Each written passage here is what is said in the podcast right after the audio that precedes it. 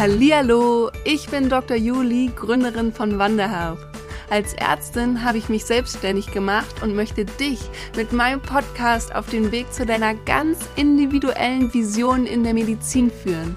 Ich werde dir zeigen, wie du deine Träume als Gesundheitsexpertin verwirklichst und in die Selbstständigkeit gehst. Also lass uns zusammen die Segel setzen und die Medizin von heute verändern. Denn eins ist klar, yes, we met.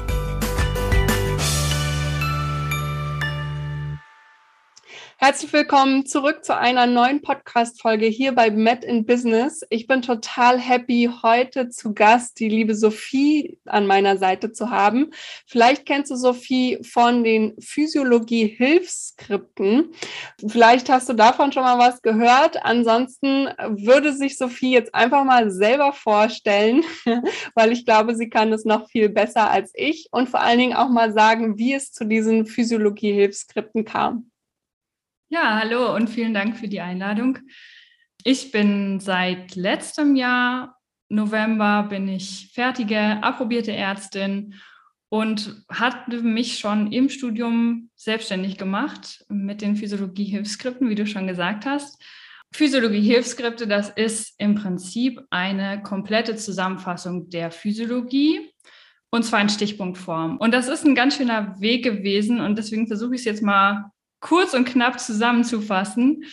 Und zwar ging das bei mir im dritten Semester los. Da hatte ich selber Physiologie an der Uni Mainz und da war es wirklich wahnsinnig, also wirklich, wirklich, wirklich anstrengend. Ähm, einfach zum einen, weil die Physiologie an sich schon super groß ist und zum anderen, weil wir wirklich wöchentlich zweimal Testate hatten, zu denen man ausgelost werden konnte. Das heißt, es hat ein immenser Druck geherrscht. Man musste immer vorbereitet sein und ich habe angefangen damit, eigene Zusammenfassungen zu schreiben, war dann im Prinzip nur mit Zusammenfassen beschäftigt. Und das Wichtige an der Physiologie ist eigentlich vollkommen hinten übergefallen. Und ähm, das Verständnis, was man dann für die Klinik braucht, ist einfach, dass das, darum ging es irgendwie nicht. Und deswegen habe ich mir dann in den Semesterferien gedacht, oder eigentlich ging das schon vorher los, dass ich dann überlegt habe, wie, wie kann man das eigentlich vereinfachen? Wie kann ich das den nachfolgenden Studierenden abnehmen, diese ganze Zusammenfasserei und kann mehr aufs Verständnis setzen, dass die Leute sich einfach hinsetzen mit einem Lehrwerk und das lesen und dann aber schon die Zusammenfassung haben.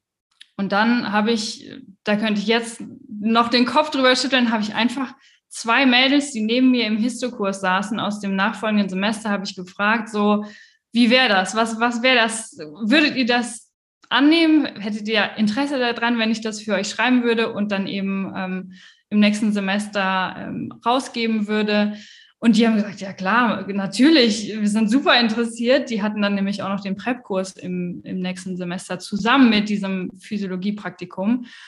Und dann habe ich mich in den Semesterferien hingesetzt, noch so ein Ding, worüber ich den Kopf schütteln könnte, so mit zwei zwei Analysen und zwei Rückmeldungen, ja, wir wollen das, habe ich mich da hingesetzt und war irgendwie so überzeugt, dass das jetzt was ist, dass ich mich dann äh, ja wirklich mehrere Wochen gefühlt eingeschlossen habe, während andere Leute im Freibad waren und in den Sommersemesterferien dieses Ding runtergeschrieben habe und Bilder selbst gestaltet habe. Und ähm, ja, letztendlich so sehr darauf gesetzt habe, dass das jetzt was wird, dass ich dann nicht mehr viel drüber nachgedacht habe. Ich war mir so sicher, weil ich aus diesem Stress, aus diesem ständigen Testate und Lernstress so sicher war, das muss anders gehen. Die Physiologie ist so ein wichtiges Fach und man hat schlichtweg zu wenig Zeit, sich den ganzen Schmidt lang zu nehmen und da sämtliche Details rauszusuchen. Und man weiß ja auch irgendwie gar nicht, was da jetzt so wichtig ist. Woher weiß ich, dass jetzt der NKCC2 so unfassbar wichtig ist und dass halt die Buchstabenkombi ist, die man sich jetzt merken soll. Das, das weiß man ja nicht. Hm. Und ich habe jetzt auch das Gefühl, dass viele Leute meinen, sie müssen auf jeden Fall zusammenfassen und sich nicht trauen, auf sowas ja aufzubauen und damit zu lernen. Aber ich kann guten Gewissens sagen, dass da wirklich alles drin steckt an Details, an Kleinigkeiten,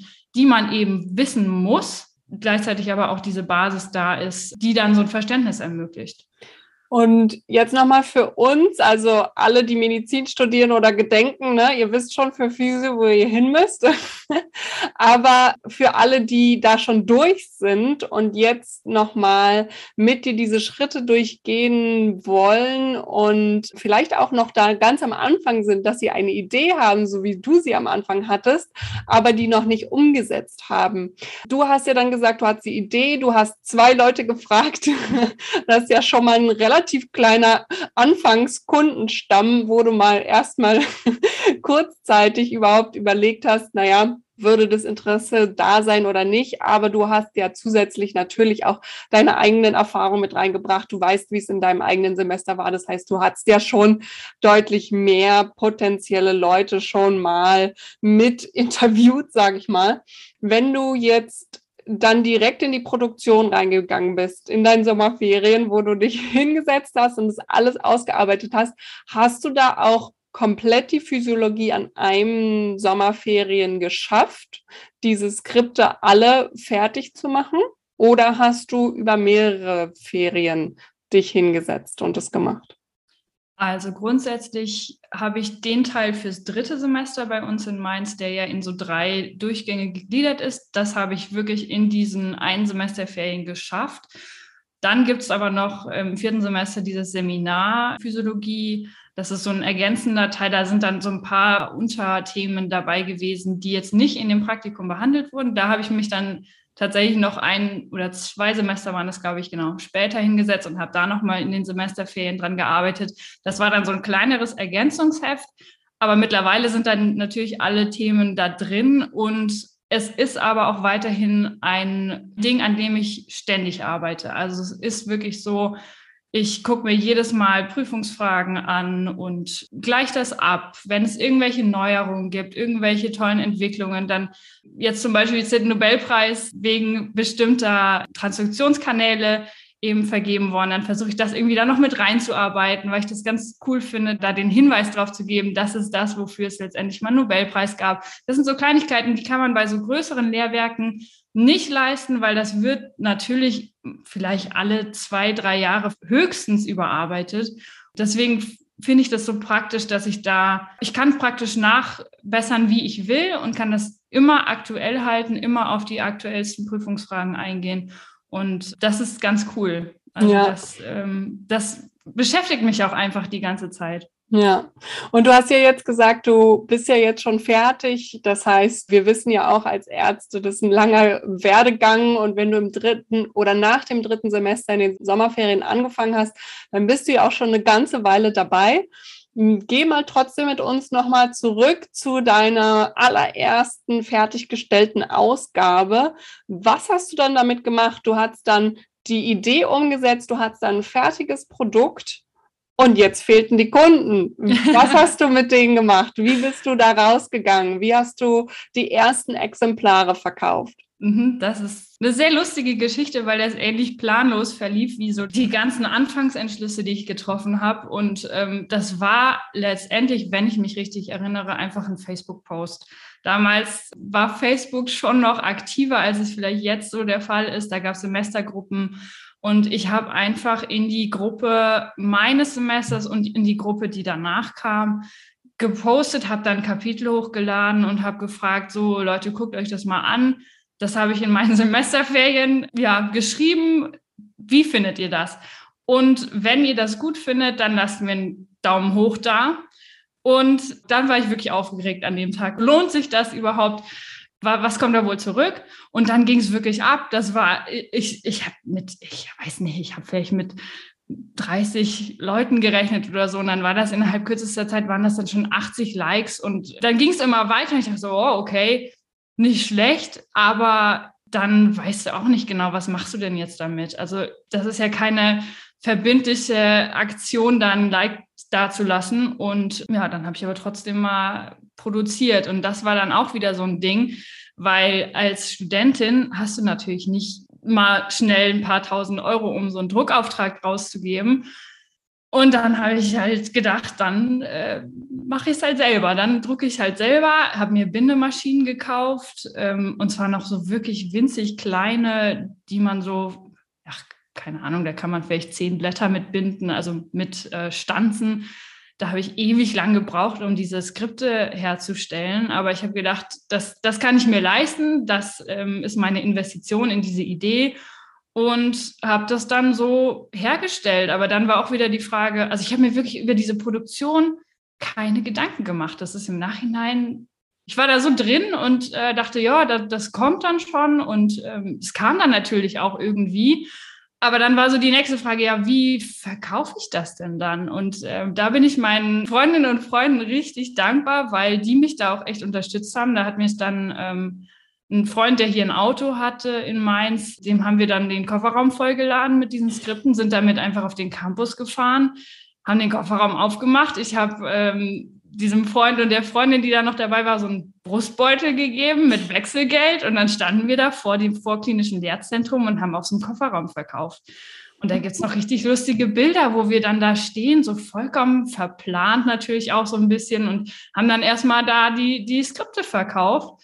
Und äh, dann waren wir ausverkauft so und äh, dann ging es wieder los. Wie viele los. waren das? Wie viele Skripte und für was war dein allererster Preis? Der allererste Preis waren 8 Euro, glaube ich. Das genau, 8 Euro. Und ähm, ja, ich weiß, ich weiß ehrlich gesagt gar nicht mehr. Ich bin dann mit, mit 100 Skripten angefahren. Dann haben sogar die Leute, die dann nicht auf Facebook diesen Post gesehen haben, haben sich gedacht, so, oh, wenn, wenn die das kaufen, das brauche ich auch. Das ist natürlich ja, da, das ist so ein bisschen so ein gewisser Selbstläufer, weil ich glaube, gerade in dieser Medizinstudierendenschaft ist schon ein sehr hoher Druck und man will da nichts verpassen. Und dann war das natürlich für mich auch ein bisschen schon, schon hilfreich, dass dann Leute gesagt haben, ja, das will ich mir unbedingt angucken, haben das dann weiterempfohlen und dann kam immer mehr zusammen und ja, letztendlich habe ich dann, ich weiß nicht, wie oft da noch Skripte nachproduziert und da an die, an die Vorklinik geschafft hätte ich, hätte ich nicht mit gerechnet. Das war ganz schön, aber es war natürlich dann auch ein bisschen stressig, weil ich ja natürlich auch noch mein Physikumssemester hatte. Hm. Das heißt, du hattest im allerersten Semester beim allerersten Verkauf 800 Euro Umsatz. Und ähm, dann, wie oft hast du es ungefähr gemacht? Also, was hast du dann, weißt du noch ungefähr, wie viel war dein erster Umsatz im ersten Semester? Ungefähr? Gar nicht, gar nicht. Tatsächlich, gar, also das es gehört da auch noch so mit rein. Ich habe das nicht so als Business gesehen am Anfang oder ich sehe es auch jetzt ehrlich gesagt eher als, als Projekt, weil als, als studentisches Projekt sehe ich es irgendwie immer noch. Und ich habe auch wirklich nicht nicht so gerechnet. Da habe ich irgendwie kaum drüber nachgedacht. Es war natürlich ganz schön, weil, weil man sich natürlich auch irgendwo sein Studium mit finanzieren kann. Aber das war noch kein Punkt, über den ich jetzt so groß nachgedacht habe. Mhm. Und äh, dann hast du das jedes Semester gemacht oder wie hast du es dann fortgeführt? Ich habe es tatsächlich jedes Semester gemacht und auch wirklich jedes Semester dann eine neue Auflage rausgebracht, weil ich eben diese Flexibilität hatte, zu sagen, ich, äh, ich passe das jedes Mal an die Klausuren an oder an das, was, ähm, was dann eben so mir rückgemeldet wurde. Und ja, mittlerweile ist es so, dass ich das mindestens einmal im Jahr aktualisiere. Und jetzt kam dann auch äh, in meinem PJ habe ich dann an dieser ähm, allgemeinen Auflage gearbeitet, dass das eben nicht nur an diese Durchgänge in Mainz angepasst ist, sondern eben auch für die ganzen äh, anderen Studierenden und mittlerweile auch ganz viele Auszubildende und ähm, sonst wie Interessierte am Medizinstudium verfügbar ist und da auch besser, ähm, ja, einen besseren Aufbau hat, weil es eben nach den Themen sortiert ist, wie die Physiologie auch aufgebaut ist und nicht nach einem Praktikumsablauf. Mhm. Und äh, wenn du jetzt in deinem PJ das letztendlich nochmal überarbeitet hast, wie kam es dazu, dass du dich dafür entschieden hast? Gab es da einen äußeren Anstoß oder war das ein inneres Bedürfnis? Das war an sich ein inneres Bedürfnis, weil es mir so Spaß gemacht hat und ich dann immer mehr Anfragen auch von anderen Unis bekommen habe, ähm, ob ich das nicht anders gestalten will, ob ich das auch für andere Unis empfehlen würde. Dann habe ich immer gesagt, gut, die Mainzer Auflage, das ist schon speziell, weil da einfach, da gibt es dann Themen, die heißen Blut 2 und Blut 1 und dann weißt du aber nicht genau, dass Blut 2 jetzt Gerinnung ist und musst dir das dann irgendwie so zurechtsuchen. Und letztendlich hatte ich den Stoff schon da. Ich musste den ein bisschen umsortieren, habe dann so ein paar so Kolibri-Fakten rausgenommen, die so super gerne an der Uni Mainz gefragt wurden, die aber eigentlich nicht relevant sind. Und ähm, dann, genau, dann hatte ich aber auch irgendwie eine gewisse Motivation von mir ausgehend, dass ich gesagt habe, im PJ habe ich so sehr gemerkt, dass die Klinik nichts für mich ist, dass ich das erstmal eigentlich gerne beiseite lassen würde und sage, ich, ich mache jetzt einfach mal das, was ich wirklich super, super gerne mache und wo ich wirklich auch einen Mehrwert für mich sehe als ähm, zukünftigen Berufsweg. Und ähm, ja, das, das war eigentlich schon genug. Das hat mir schon gereicht, dass ich mich dann im PJ noch hingesetzt habe und das überarbeitet habe. Da kommen mir wieder zwei Fragen. Ich fange mal mit der ersten an und zwar, Du hast jetzt gesagt, es kamen Anfragen von anderen Unis. Ich gehe aber davon aus, von Studenten von anderen Unis, weil mich würde wirklich brennend interessieren, was haben denn die Unis gesagt oder was hat vor allen Dingen die Uni Mainz dazu gesagt? Der bin ich wirklich sehr dankbar. Also diesem, dem Physiologischen Institut bin ich sehr, sehr dankbar, weil ich es auch anders erlebt habe. Also es gab durchaus auch andere Skripte in Mainz, die eigentlich im Keim erstickt wurden. Das finde ich schade, weil Klar herrscht so die Meinung, die Studierenden sollten mit den Standardlehrwerken lernen, weil das ist natürlich das A und O. Da steht alles drin. Das sind ganz äh, herausragende Autorinnen und Autoren. Aber das ist in meinen Augen unrealistisch, weil ich bin ein großer Verfechter, eine große Verfechterin von den äh, Kurzlehrbüchern. Und die Kurzlehrbücher, das ist meiner Meinung nach das, womit man anfangen sollte, weil da wird dir so das Verständnis vermittelt. Und dann kann man sich immer noch die großen Lehrwerke holen oder eben zum Beispiel das Physiologie-Hilfskript. Und deswegen war ich überrascht, wie positiv das aufgenommen wurde. Also es wurde jetzt nicht gelobt und empfohlen, aber es wurde tatsächlich in einer Vorlesung sogar erwähnt. Da war ich sehr stolz auch irgendwie. Und ähm, ich hatte eine wirklich gute Zusammenarbeit mit dem Lehrbeauftragten für die Physiologie, dem ich sehr dankbar bin, der mir dann auch gesagt hat, ihm sind äh, ja Sachen aufgefallen in dem Skript. Ähm, dem hatte ich das dann auch wirklich gegeben und ähm, ja, im Prinzip so ein bisschen, ja, damit, damit, er da mal reingucken kann und weiß, was das eigentlich ist. Ähm, letztendlich habe ich sogar in der Pathophysiologie jetzt, ähm, also arbeite ich an meiner Doktorarbeit. Das heißt, ich bin dem Ganzen so ein bisschen treu geblieben und da bin ich im Nachhinein wirklich sehr, sehr dankbar, dass das nicht einfach irgendwie unterdrückt wurde, weil es wirklich, da steckt mein Herz drin, das ist mein kleines Baby und das hätte mir sehr wehgetan, wenn da dem Ganzen so ein bisschen der Riegel vorgeschoben worden wäre. Hm. Insofern, das war wirklich, wirklich sehr gut. Ich finde es ganz spannend, dass du es nämlich gerade erwähnt hast. Ich kenne ja Dr. Jens Huppelsberg, der ja auch den Huppelsberger geschrieben hat, mit dem ich zum Beispiel gelernt habe. Das ist ja ein Kurzlehrbuch für Physiologie, auch für alle, die es noch nicht gehört haben. Sehr zu empfehlen übrigens. Und mit ihm habe ich mich auch mal länger unterhalten, wie das denn eigentlich zu dem Buch kam. Und er hat es im Prinzip genau so geschildert, wie du es gerade gesagt hast. Er hat einfach als Student schon gemerkt, boah, mit diesen fetten Schinken kann er einfach nicht arbeiten. Und äh, es muss doch leichter gehen und einfacher. Und daraus ist dann der Huppelsberger entstanden. Auch ein wunder, wunderbares Buch und ein super Kurzlehrbuch. Und äh, ich finde es ganz interessant, weil er es auch genauso wie du als Student geschrieben hat und als Student rausgebracht hat und natürlich immer wieder weiterentwickelt, jetzt auch Auflage für Auflage. Aber es ist ja eine sehr, sehr ähnliche Geschichte. Ne? Das ist immer diese Leidensstory aller Medizinstudenten, die dann versuchen, daraus irgendwas halbwegs Sinnvolles draus zu machen. Wie so ist ja Amboss letztendlich auch entstanden. Ne? Mit denen mhm. habe ich mhm. mich auch mal länger unterhalten unterhalten, auch ganz tolle Menschen.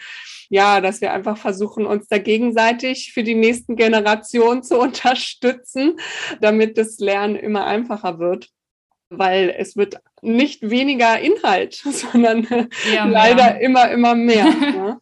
genau. genau.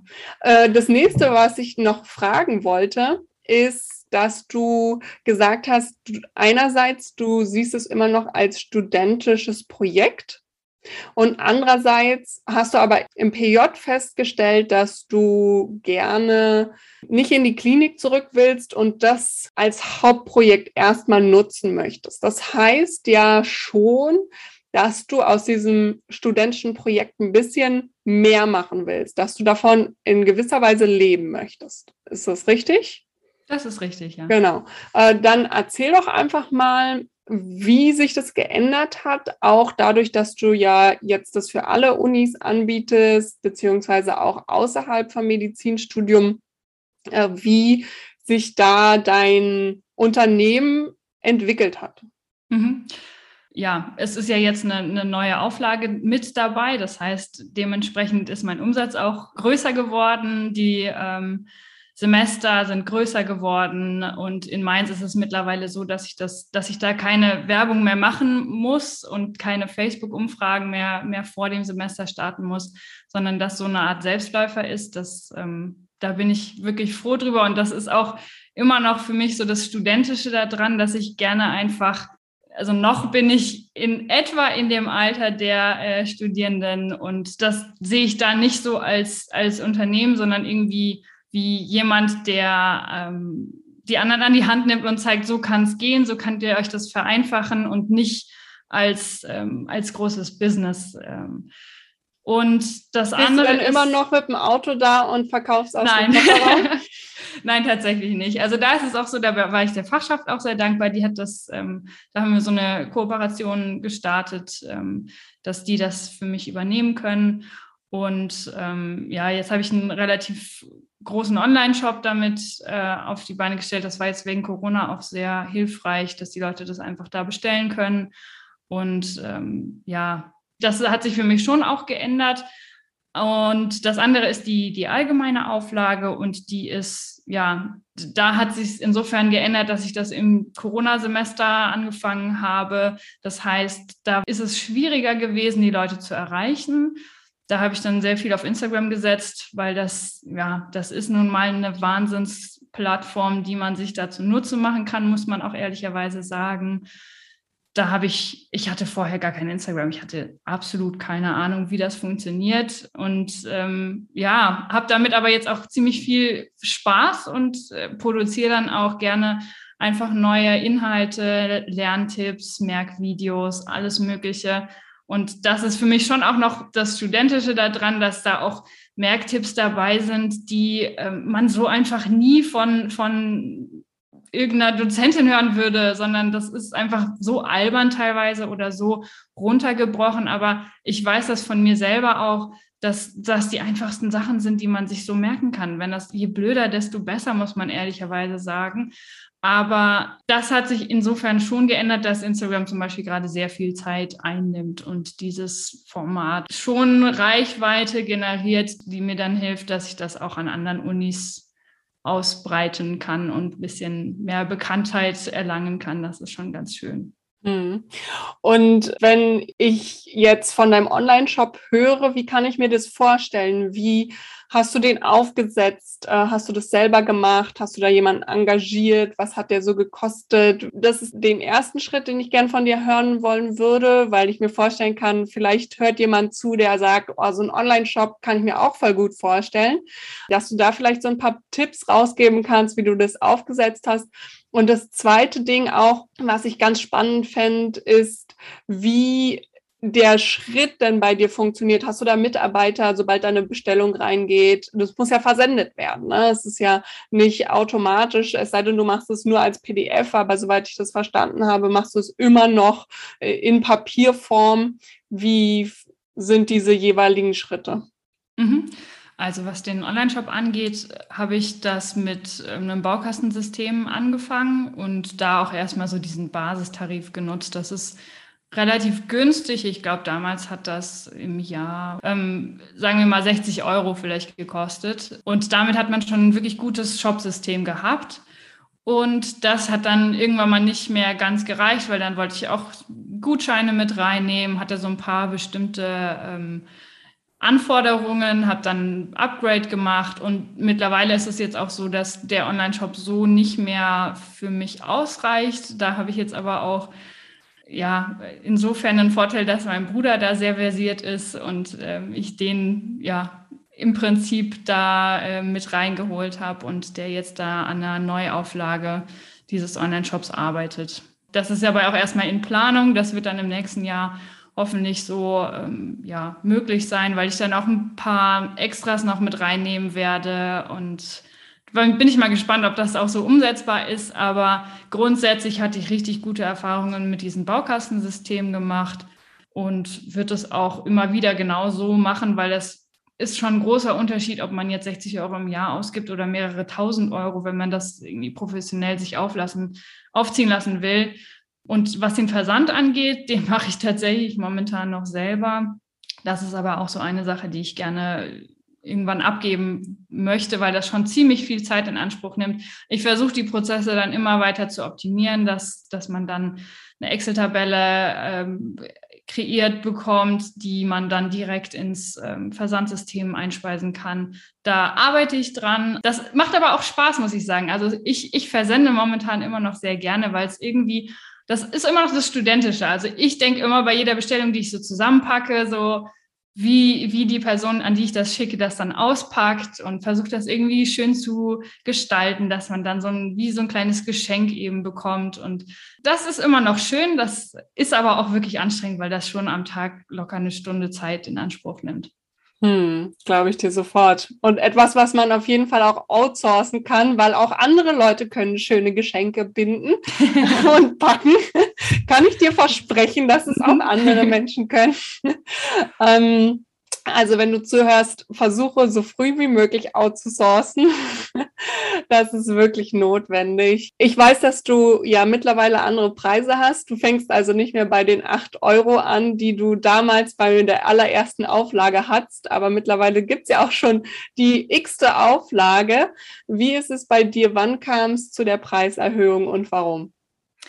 Also die Preiserhöhung, die war bei den Mainzer Skripten, vor allem die sind jetzt bei 9,95 und da war es einfach so, zum einen, am Anfang habe ich so grob kalkuliert mit, ähm, wie viel kostet eine Bindemaschine, wie viel kostet der Drucker, der Toner und alles Mögliche. Da war ich bei Großdruckereien und habe mal nachgefragt, für wie viel die das produzieren könnten und das war alles also das hat, hat, mich einfach überhaupt nicht überzeugen können, weil ich dann dachte, okay, ich kann das Skript nicht für so und so viel, also für einen zweistelligen Betrag wollte ich es einfach nicht anbieten, weil das, das war gerade ganz neu. Da, da will man irgendwie, ja, man will die Leute dann nicht damit erschlagen mit so einem Preis. Und dann dachte ich, okay, dann drucke ich es eben selber und habe das so kalkuliert. Und dann muss ich sagen, im Nachhinein war das schon relativ knapp auch ähm, kalkuliert, weil da natürlich auch, man rechnet die Arbeitszeit da nicht mit rein. Und ich habe wirklich wenn ich die dann produziert habe, habe ich da wirklich auch zwei Wochen dran gesessen irgendwann. Und das ist was, was man da nicht mit reinkalkuliert hat. Und dann kam noch dazu, dass, ähm, ja, dass ich das über bestimmte Kooperationen dann verkauft habe und die natürlich dann auch einen Teil bekommen haben. Und insofern kam dann irgendwann mal dieser Preis, muss ich den einfach ein bisschen erhöhen und habe jetzt natürlich auch den Druck abgegeben. Das heißt, da ist dann nochmal irgendwie was, was mit dazugekommen, was eben zu einer neuen Preiskalkulation geführt hat. Und die allgemeine Auflage ist insofern sowieso teurer, weil die einfach dicker ist. Das sind mehr Seiten. Mittlerweile sind es auch mehr Farbseiten, wobei Farbseiten, das ist auch sowas, was ich dann gelernt habe, mittlerweile gar nicht mehr zählen in so einem großen Druck oder kaum mehr zählen. Wenn man Offset-Druck macht, ist es ganz egal. Ähm, aber das sind alles so Sachen, die entwickeln sich und man muss es einfach immer, immer überdenken und immer ein bisschen neu rechnen. Und so kam das dann letztendlich zustande. Finde ich wunderschön. Genau das erkläre ich auch immer allen meinen Mitpreneurinnen, dass so ein Preis sich entwickeln darf auch. Man fängt erstmal an, so grob zu kalkulieren und dann schaut man letztendlich, wenn man mit dem ersten Preis rausgegangen ist, passt es so, muss ich es nochmal anpassen und dann aber auch, und das ist ganz, ganz wichtig, immer die Finanzen im Blick zu behalten und immer nochmal nachzurechnen, passt es denn eigentlich und kriege ich am Ende des Tages eigentlich auch noch was für mich raus? Und so wie du schon sagst, die Arbeitszeiten werden dann häufig nicht mitberechnet. Wie ist es denn jetzt aktuell? Kannst du deine Arbeitszeiten davon abziehen? Kannst du davon leben? Also leben kann ich davon zum jetzigen Zeitpunkt auf jeden Fall. Und ich muss auch sagen, also ich rechne da immer noch nicht so sonderlich viel. Also ich rechne jetzt nicht meine einzelnen Arbeitsstunden in, äh, in Geld um, weil ich, ich habe nicht so einen so 9-to-5-Job, sondern es ist einfach immer im Kopf und das ist auch schön, weil es mir einfach wahnsinnig viel Spaß macht. Aber ähm, ich würde sagen, ich, ich kann auf jeden Fall davon leben und habe aber immer auch die Möglichkeit, dadurch, dass ich einfach viel Zeit habe, ähm, das ist für mich einfach noch das viel Wichtigere. Also ich kann von dem, was ich jetzt in, in Zeit da reinstecke, kann ich auf jeden Fall gut von leben, habe aber auch gleichzeitig die Möglichkeit, die freie Zeit, die ich dazu noch habe, noch anders zu investieren. Ich kann damit noch ganz viele andere Sachen machen. Ich könnte jetzt theoretisch noch Nachhilfe geben. Ich könnte in Teilzeit irgendwo arbeiten. Das sind alles so Sachen, die sind mir wahnsinnig, die sind so wertvoll, weil es eben die Grundlage bildet dafür, dass ich dann mit dem, was ich an Ausbildung und an ähm, sonstigen Qualifikationen habe, in was anderes investieren kann. Und das ist, finde ich, das lässt einen auch gut schlafen. Also es ist nicht so, das, das kriegt man ja gerne gesagt, oh, du bist selbstständig, wie kannst du nachts schlafen? Ich kann prima schlafen. Ich schlafe besser als die meisten meiner Freundinnen, die jetzt gerade in der Klinik sind und, und furchtbar gestresst sind.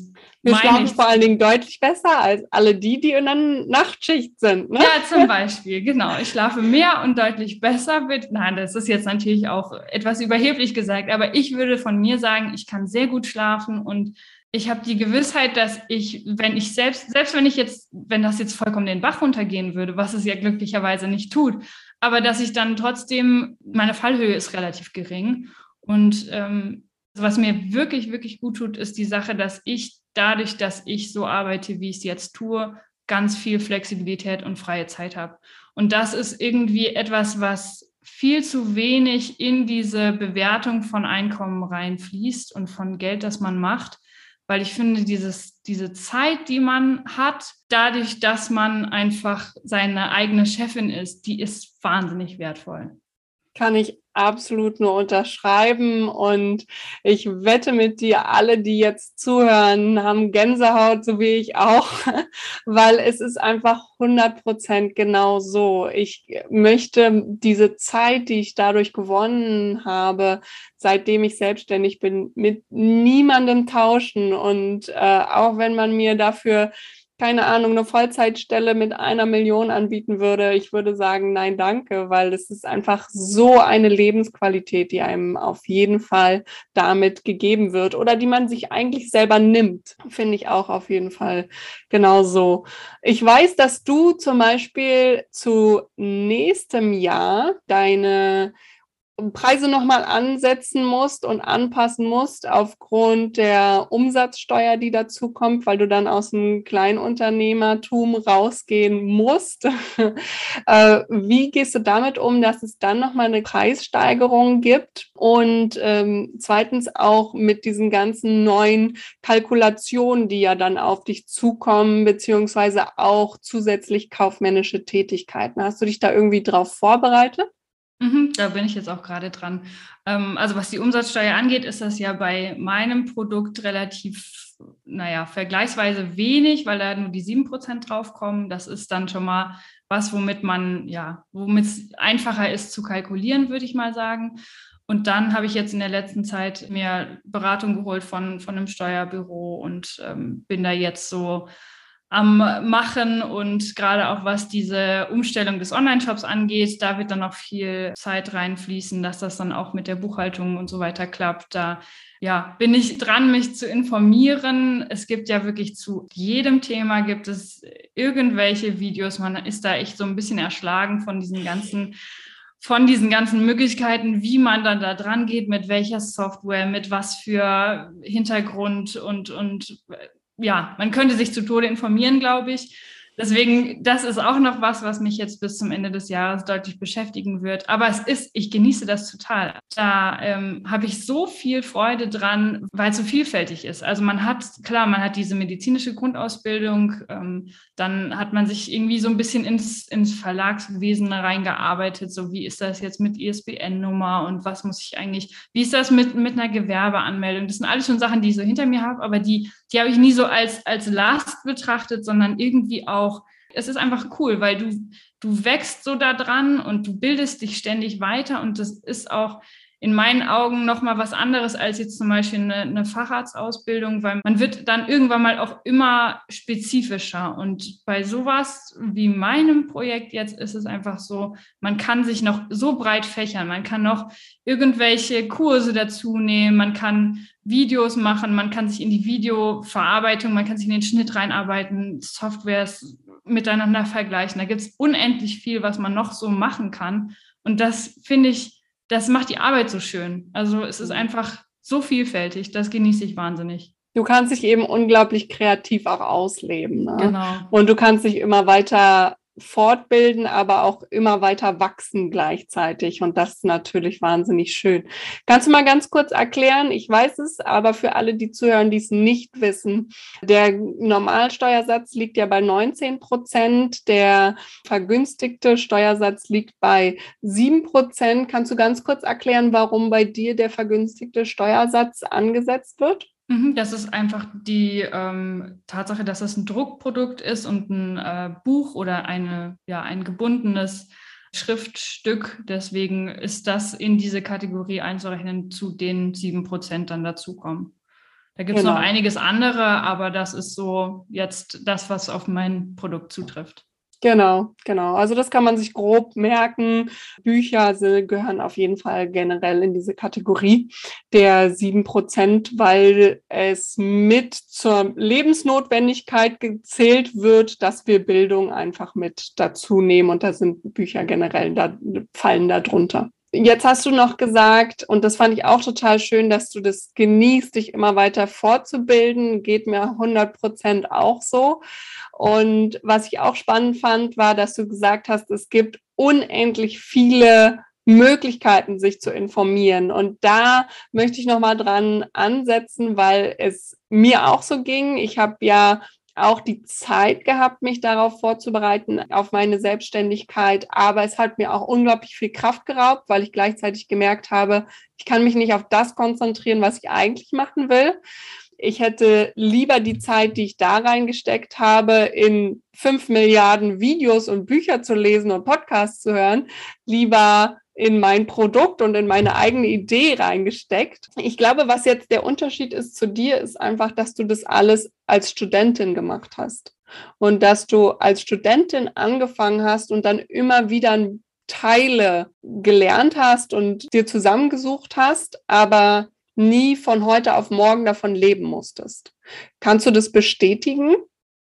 Doch, definitiv. Also ich sehe das auch jetzt als Problem. Wenn ich nicht diese Möglichkeit gehabt hätte, im Studium schon selbstständig zu sein und mich da schon mit informiert hätte und das weiterentwickelt hätte, dann hätte ich mich nicht getraut, muss ich ehrlich sagen, einfach zu sagen, okay, ich habe jetzt mein, mein Studium in der Tasche, ähm, Approbation und jetzt gibt es keinen anderen Weg als in die Klinik. Das ist ja auch das, ich sag mal, das Tragische, dass man man bekommt immer gesagt, man studiert Medizin, um Ärztin zu werden, aber das ist es nicht. Also das war bei mir schon der Fall, dass ich gesagt habe, ich studiere Medizin, weil ich wirklich einfach Medizin wahnsinnig interessant finde und bin jetzt letztendlich bei dem grundlegenden Fach in der Medizin oder einem der grundlegenden Fächer der Medizin gelandet. Aber man, man bekommt gar nicht diesen Weitblick, was es eigentlich sonst alles so gibt. Und dann zu sagen, also der Zeitpunkt, sich selbstständig zu machen, der ist nach dem Studium gegeben. Aber wenn ich keine Idee habe oder nicht den absoluten Willen, dass ich nicht in die Klinik will, sondern irgendwas anderes machen will, dann würde ich sagen, ist es nur sehr, sehr schwer umzusetzen. Und wenn ich mir vorstelle, dass ich jetzt in der Klinik tätig wäre und mir dann zeitgleich überlegen müsste, was mache ich eigentlich für eine Selbstständigkeit, wie baue ich das auf, das wäre absolut nicht umsetzbar, würde ich sagen. Das ist super schwer, aber ich würde sagen, das, das braucht es viel mehr. Also ich glaube, es gibt viele Leute, die jetzt gerade in der Klinik hängen, die sich wünschen würden, was anderes zu machen und einfach nicht, zum einen nicht den Mut vielleicht haben, weil es natürlich auch irgendwie was Ungewisses ist und vor allem aber nicht die Zeit haben, sich darüber zu informieren und ähm, sich mal in Ruhe hinzusetzen und zu sagen, okay, was gibt es für Möglichkeiten? Was muss ich bedenken? Wie komme ich da hin? Und ähm, das ist eigentlich schade, weil das müsste man eigentlich im Studium schon auch noch mehr lernen, gerade weil man sich ja auch letztendlich mit Medizin super selbstständig machen kann und dann da eher wenig drüber informiert wird, ist natürlich auch schwierig bei so einem massigen Studium. Das ist schon ein Punkt, dass man da irgendwo den Zeitpunkt verpasst, wo man das eigentlich könnte. Und da habe ich einfach Glück gehabt, dass ich das im Studium gemacht habe. Ja, Du hast jetzt so ungefähr alle Problempunkte aufgezählt, äh, weshalb meine Medpreneurinnen zu mir kommen. so einmal, einmal durch die Bank. Erstens Idee.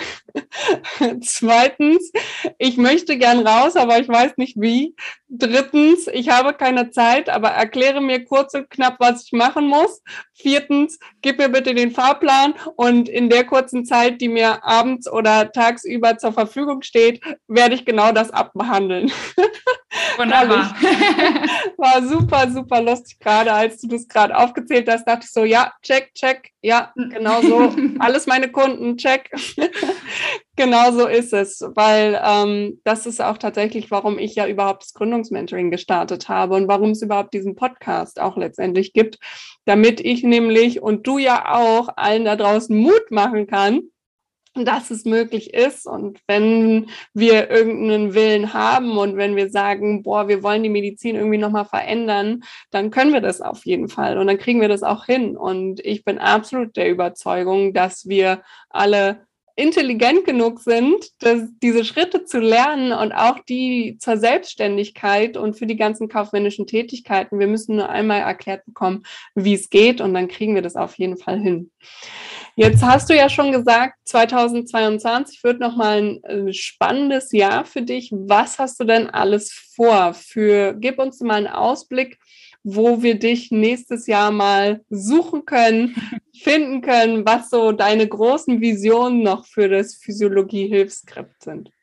Oh, da gibt es viel. Also ich habe eine wahnsinnig lange To-Do-Liste. Das ist zum einen schön und zum anderen natürlich irgendwie sehr äh, anstrengend, aber es ist wirklich so ein, so ein Stress, den ich habe, der einfach wahnsinnig schön ist. Also ich, ich mag das. Ich habe so ein Gefühl, ich, also ich kann nicht irgendwo anders in, in einem Angestelltenverhältnis arbeiten. Das wäre gerade gar nicht, gar nicht möglich, weil so viel noch ansteht.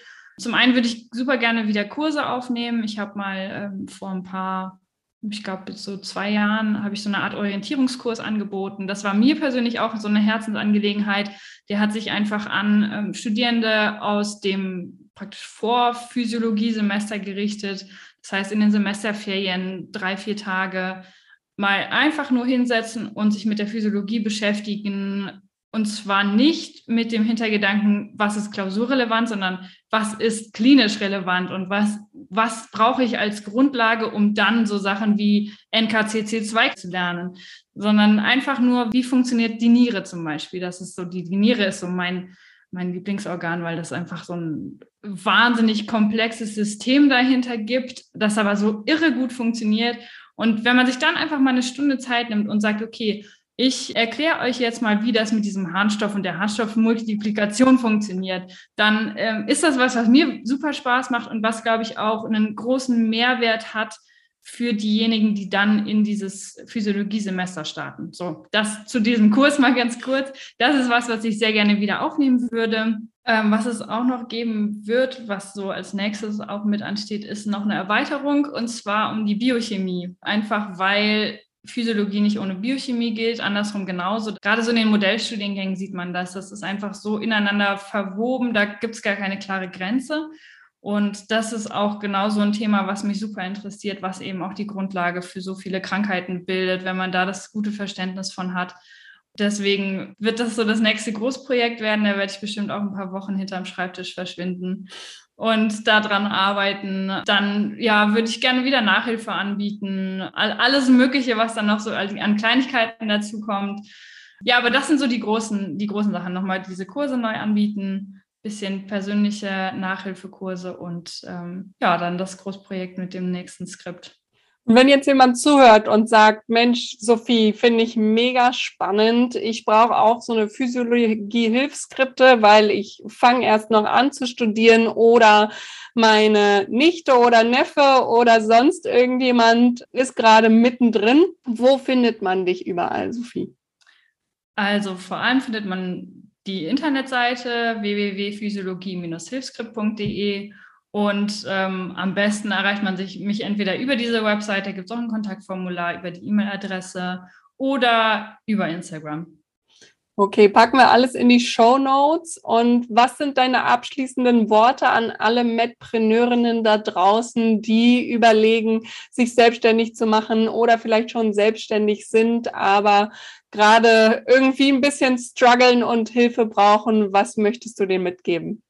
Also, Schwere Frage, weil ja, ich glaube, es ist ein Sprung, den man sich trauen muss, aber man gewinnt unfassbar viel. Und ich finde, man gewinnt vor allem im Kontrast zu dem klinischen Alltag unfassbar viel, weil es einfach so viel Flexibilität bietet, die man einfach vor allem nicht in dieser Facharztausbildung oder in der klinischen Tätigkeit findet, weil es einfach, es ist so so schön, weil man wirklich so ein, so ein kleines Baby hat, was man eben, das ist am Anfang klein. Das ist genauso, wie es bei mir war. Da, dann sind es erstmal irgendwie 100 Leute, die sich dafür interessieren.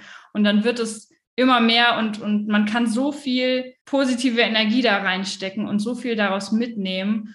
Und gerade wenn man jetzt aus dem, aus dem klinischen Alter kommt, also man hat eine sehr geringe Fallhöhe, man kann das einfach mal probieren. Und wenn es nicht klappt, klappt es nicht. Aber äh, wenn man da so voll dahinter steht und das so gerne macht, dann ist das schon ein ganz großer Mehrwert. Klar, dann fragt man sich immer, wird man damit genug verdienen? Aber ich finde, der, der Fokus liegt zu sehr auf dem, auf dem Geldverdienen, weil man kommt mit unglaublich wenig auch klar. Also das, das habe ich im, im Studium habe ich auch mit unglaublich, also naja, verhältnismäßig wenig ähm, bin ich damit klargekommen. Und das ist dann an den Ansprüchen, was man daraus dann, dann macht. Aber der große, große Faktor, der eben so unglaublich überzeugend ist, glaube ich, gerade wenn es um den Ausstieg aus der Klinik geht oder vielleicht auch nur ein Teilausstieg, ist einfach die Zeit, die man gewinnt. Und diese Flexibilität, das ist, das kann man gar nicht hoch genug hängen. Das ist so ein Mehrwert und das ist, glaube ich, auch das, was letztendlich überzeugen kann, ähm, weil das, das ist ein Unterschied wie Tag und Nacht, glaube ich. Ich meine, ich kann es ja selber nicht genau sagen. Ich habe den klinischen Alltag nur im PJ erlebt und der war selbst schon,